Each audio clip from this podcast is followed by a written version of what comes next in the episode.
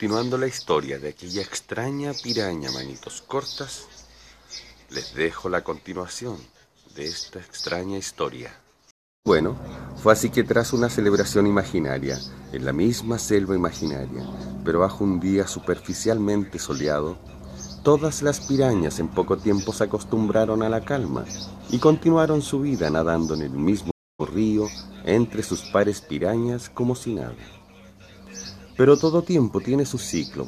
La celebración y el bienestar suelen jugar malas pasadas, y es lo que olvidaron estas pirañas.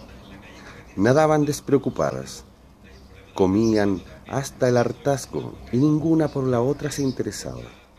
La vida loca le llamaban. Vivir el ahora sin importar el mañana era la nueva consigna de las pirañas. Tiempos mejores, decían algunas, mientras las más viejas morían sin atención alguna las más jóvenes solo se divertían, y así, día tras día.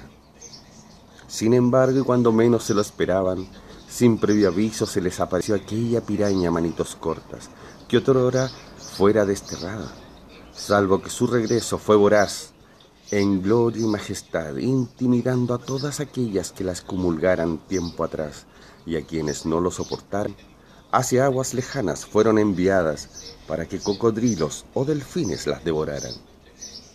Cuento corto, sin acuerdos ni alegrías pasajeras, cada piraña se fue sometiendo a los dictámenes de piraña manitos cortas, que retornó más mala y ambiciosa.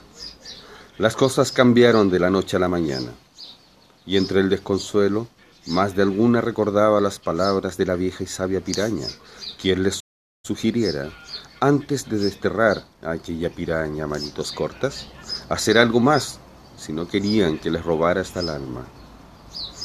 Pero, y aunque ya era tarde, algunas comenzaron a anidar la esperanza de cambiar aquella tragedia en que ellas mismas se habían arrojado.